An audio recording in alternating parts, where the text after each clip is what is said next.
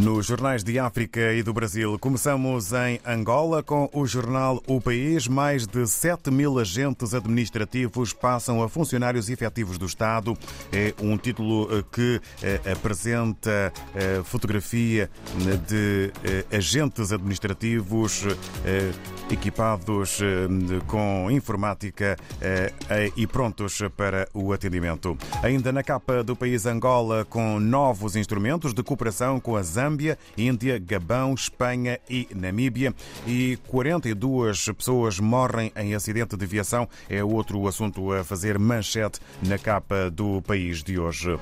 Em eh, Cabo Verde, segundo a publicação A Semana, há dois títulos que sobressaem. Monte Sossego é o grande vencedor do Carnaval do Mendelo 2023. Um outro título que nos leva até Fogo e Brava, líder do SINDEP, Sindicato Nacional dos Professores, em ofensiva sindical para preparar os professores para a próxima jornada de luta contra bloqueio das reivindicações pendentes. É assunto também a fazer manchete segundo e segundo a publicação a semana em Cabo Verde. No Brasil, destaque para a Folha de São Paulo, que apresenta uma fotografia que ilustra um dos locais onde, onde a terra deslizou na Barra do Saí, em São Sebastião. É uma imagem que impressiona. Letras garrafais para Justiça de São Paulo autoriza tirar moradores de encostas. O Ministério estima haver 4 milhões sob alto risco de deslizamento. Estado reforça policiamento contra saques.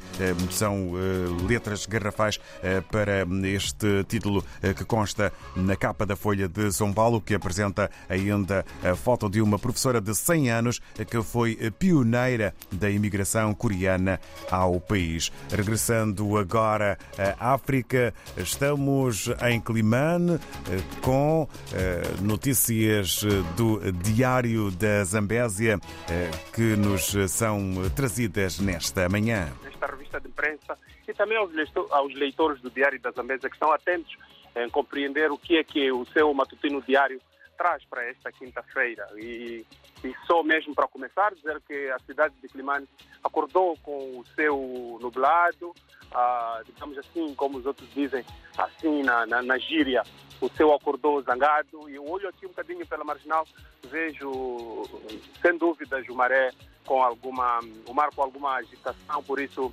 ah, o INAMAR, que é o Instituto Nacional da Administração Marítima, interditou a travessia entre Quilimane e Inhaçuns por causa mesmo deste mau tempo que pode a qualquer momento atingir a província da Zambésia, uh, o famoso ciclone Fred.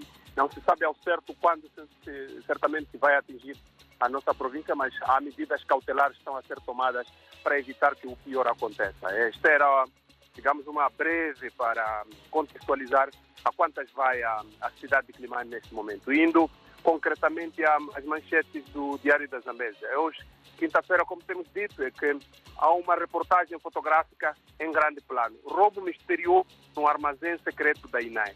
A Inspeção Nacional das Atividades Econômicas na Zambésia um, sofreu roubo na semana passada e, e este roubo um, aconteceu no distrito de Namacura e, e, e, neste momento não se sabe ao certo uh, para onde foram os produtos, mas sabe-se que foram cerca de 300 varões que tinham sido guardados no armazém transitório uh, da extensão das atividades econômicas como resultado de uma atividade inspectiva que houve numa fábrica de produção desse tipo de, de, de, de equipamentos no ano passado. Em exclusivo, Diário da Zambésia ouviu a delegada da INAE que lamenta também, a Tija Ibrahim, lamenta o facto da polícia, eh, apesar de ter presenciado, digamos, a, a, vista dos armazéns, não conseguiu abrir um auto na altura para, eh, digamos, constar isso nos processos de queixa.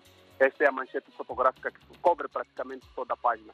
E lá no canto superior direito uh, é possível ver que cheira mal no centro de saúde de Namacura.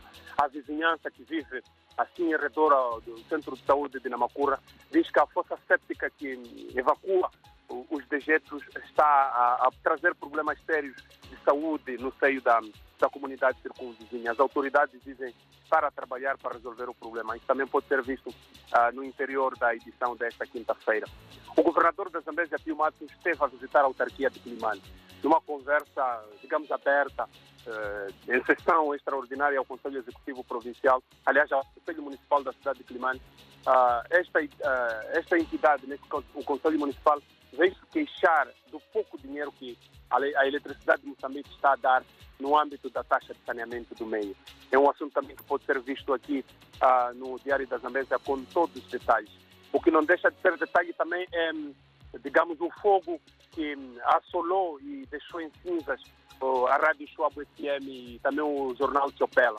Uh, no último domingo, uma estação emissora e também uma redação ficaram reduzidos a cinza devido a, a este incêndio eh, que está a preocupar as autoridades. O Cernic um, o Corpo de Salvação Pública, todos estão a trabalhar para esclarecer o que, é que terá, na verdade, acontecido para deixar a Rádio Sobre FM, o Jornal Chopela, em cinza.